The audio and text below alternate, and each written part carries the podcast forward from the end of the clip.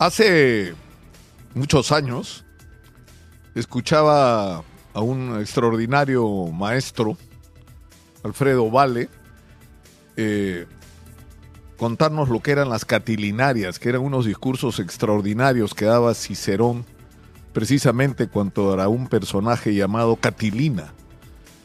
Y recuerdo como si lo estuviera escuchando que decía, ¿hasta dónde llegará Catilina?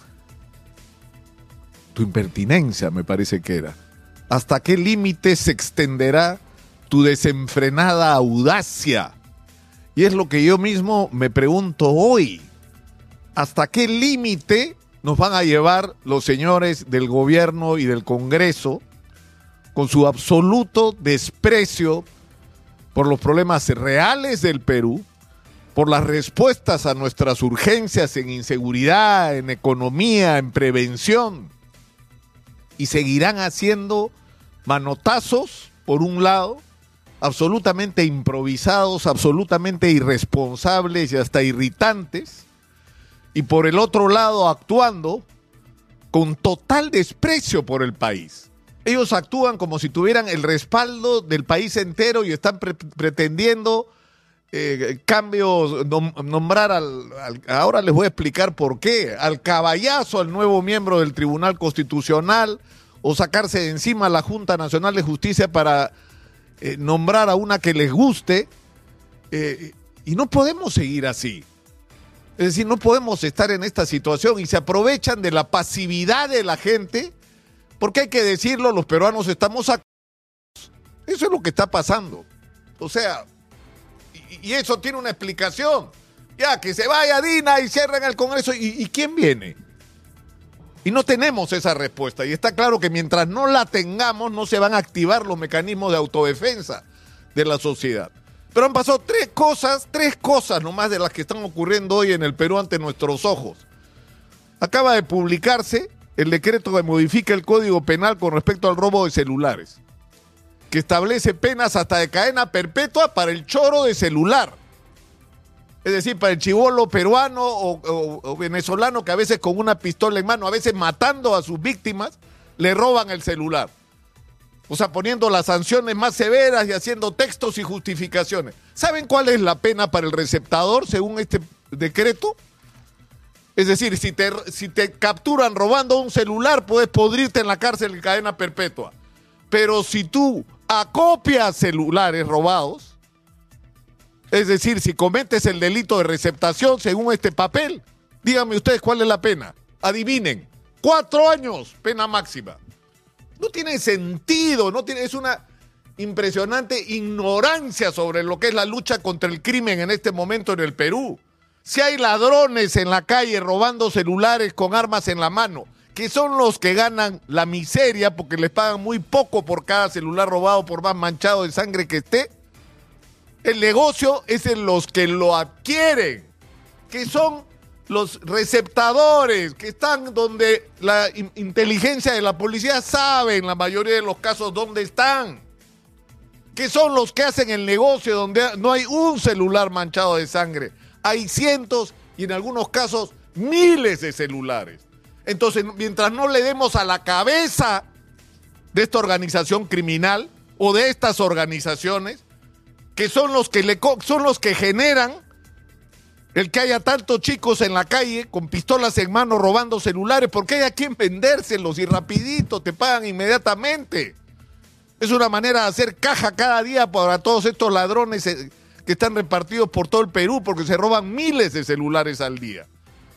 Entonces, si no somos conscientes de que no se trata simplemente de enfrentar lo que vemos y sufrimos los ciudadanos, sino el origen, que es el negocio del celular robado, ¿para qué?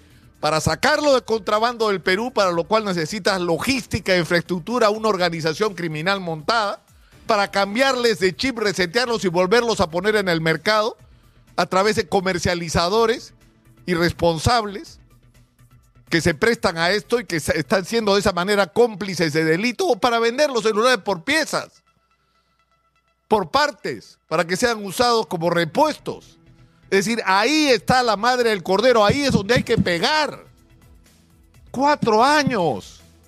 Cuatro años al que, al que, se los voy a leer, es que es una cosa increíble. El que adquiere, recibe donación, emprenda, guarda, esconde, expone para la venta, ayuda a negociar, comercializa, desensambla, utiliza un bien o sus partes, o cuya procedencia delictuosa tenía conocimiento, debía presumir que provenía de un delito, será reprimido con pena de libertad no menor de dos años, ni mayor de cuatro. Pues, ¿dónde estamos? O sea, el, que, el tipo que te robó, que robó un celular, perdón, le metió un balazo a alguien, se va a cadena perpetua. Y el que se lo compra tiene cuatro años.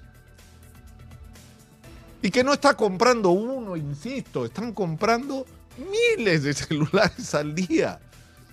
Ahí es donde hay que pegar. Y eso es un trabajo de inteligencia. No necesitas hacer leyes para eso, necesitas ponerte en acción. Necesitas gobernar, Dina. Gobernar. Y eso significa ahora encabezar la lucha contra la delincuencia. Pero esto está pasando en el Ejecutivo con el tema de inseguridad. Hay que elegir un miembro del Tribunal Constitucional de reemplazo y se forma una comisión especial con este fin que la preside el congresista o la preside el congresista Elías, ¿no? José Elías Ávalo.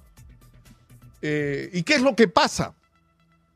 Que se establece un sistema y, y, reglas, todo por unanimidad, para tratar de hacer un esfuerzo y mejorar la imagen del Congreso y que este proceso de selección del nuevo miembro del Tribunal Constitucional no tenga ningún cuestionamiento de nadie, porque todo el procedimiento tiene que ser hecho con transparencia y se empieza a esforzar el congresista Elías, hay que decirlo, porque las cosas se hagan así. De repente ocurre que tres candidatos, que son el señor Luis Carrasco García, el señor Pedro Hernández Chávez y Wilber Medina Bárcenas, eh, según el propio trabajo de la comisión, no calificaban no calificaban, es decir, no, no, habían presentado la información completa o no habían presentado información precisa, eh, pero en resumen, por los filtros hechos por la propia comisión y sus reglamentos no pasaban.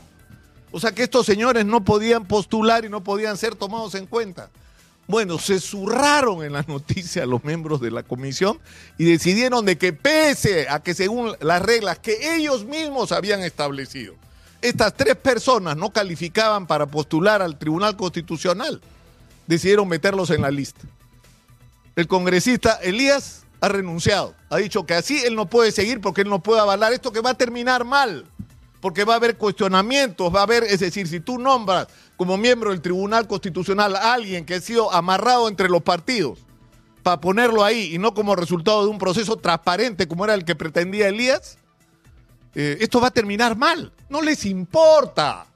Se zurran en el reglamento, en la comisión, en la imagen del Congreso, se zurran en el país. ¿Y saben quién está presidiendo hoy?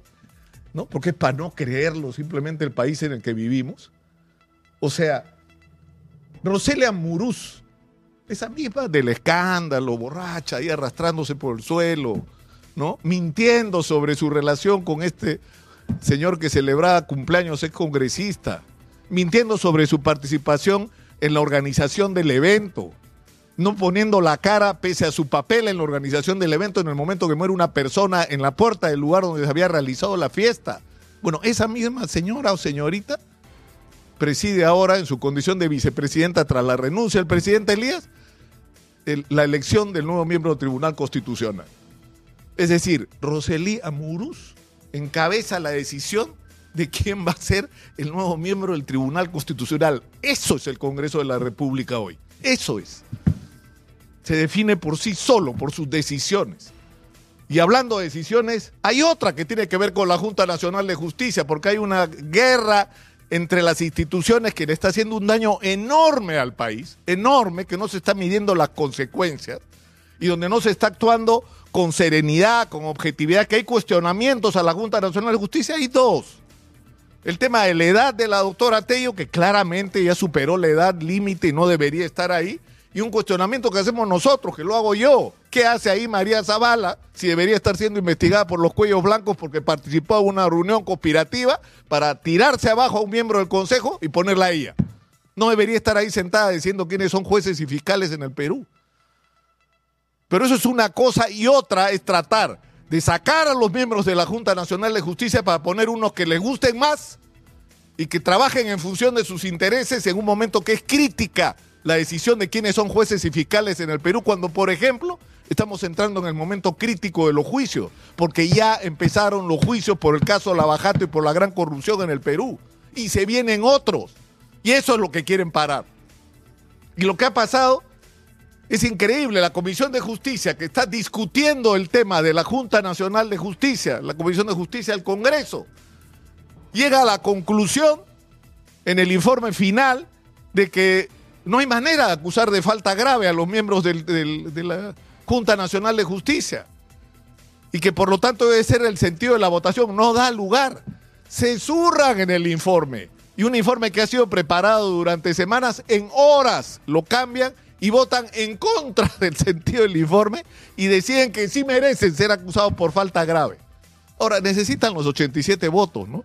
Para lograrlo, pero a lo que voy es la manera absolutamente impune con que se están haciendo y manejando las cosas en este país. Y que esto tiene un límite. Esto tiene un límite. Yo lo decía ayer, o sea, hasta, ¿hasta dónde vamos a llegar en nuestra tolerancia como sociedad? O sea, ¿cuál es el momento? ¿Cuál va a ser ese momento crítico? Tal vez sea el fenómeno del niño. Cuando la realidad nos demuestre que mientras estos políticos viven en otro mundo, los problemas reales y críticos de la sociedad no se resuelven. Cuando empiece a pasar lo que ya empezó a pasar, solo en Virú 40 mil trabajadores agrarios y chamba, solo en Virú. Y lo que se viene es una cosa muy grave, sobre todo si nos vamos a enfrentar, y ojalá que no sea así, pero todo indica que vamos a ir esa dirección, a un fenómeno del niño que tenga la dimensión que tenga, va a tener una tremenda afectación porque ya venimos de abajo. Ya estamos golpeados, ya está afectada la agricultura, ya se ha dejado de producir lo que debía producirse. Ya hay la mitad de los agricultores al borde de la quiebra y a punto de perder sus pequeños terrenos, sus propiedades, lo único que tienen en la vida. Y por el otro lado ya hay miles de trabajadores, no es que van a perder su empleo, ya empezaron a perderlo. Ya empezaron a perderlo. Y eso va a generar un clima ya no solo de descontento en el sur, sino también en el norte. Y los del norte son más tranquilos, más serenos que los del sur, sí, es una característica, pero cuando se ponen bravos, agárrense agárrense por lo que puede venir desde el norte del Perú, porque también la indignación tiene un límite allá. La gente está muy molesta en el norte del Perú. Entonces, ¿qué cosa están esperando? ¿Que se produzca una explosión social en este país? Ahora, yo insisto, y lo voy a repetir todos los días, ahí tiene razón mi ley, miren, yo no simpatizo con los extremos ideológicos, uh, estos de anarco-liberalista de, de, de mi ley, pero yo creo que dice él muchas cosas que son sabias. Es decir, no podemos esperar que la gente que nos ha puesto como, como estamos produzca algún cambio. O sea, no, no podemos pretender que se haga algo distinto dándoles el poder a los de siempre. O sea, e, eso ya no funciona. Necesitamos una nueva clase dirigente y necesitamos que quienes saben qué hay que hacer con este país, ¿no? Quienes han construido empresas, gremios, organizaciones, quienes se han roto la madre, los pequeños empresarios, las cámaras de comercio, las juntas de usuarios de riego, es decir, las diferentes agremiaciones, los colegios profesionales, las facultades universitarias, todo ese movimiento que existe en el Perú, de gente que sabe qué hay que hacer con el Perú. Se decía hacer política hasta que eso no ocurra, hasta que toda esta gente se junte y desarrolle un proyecto nacional tirando al tacho las ideologías y los programas desfasados de los partidos políticos y nos concentremos en el Perú como proyecto, ahí las cosas van a cambiar. Y por eso ya no es, o sea, eh, quiero terminar y voy a tratar de hacerlo todos los días en lo mismo. Ya no se puede esperar más de los mismos. Necesitamos algo nuevo en el Perú. Y mientras la gente que está a punto de decidirse a hacer política no lo haga, no van a cambiar las cosas porque los políticos no podemos esperar nada. Miren ustedes lo que pasa todos los días.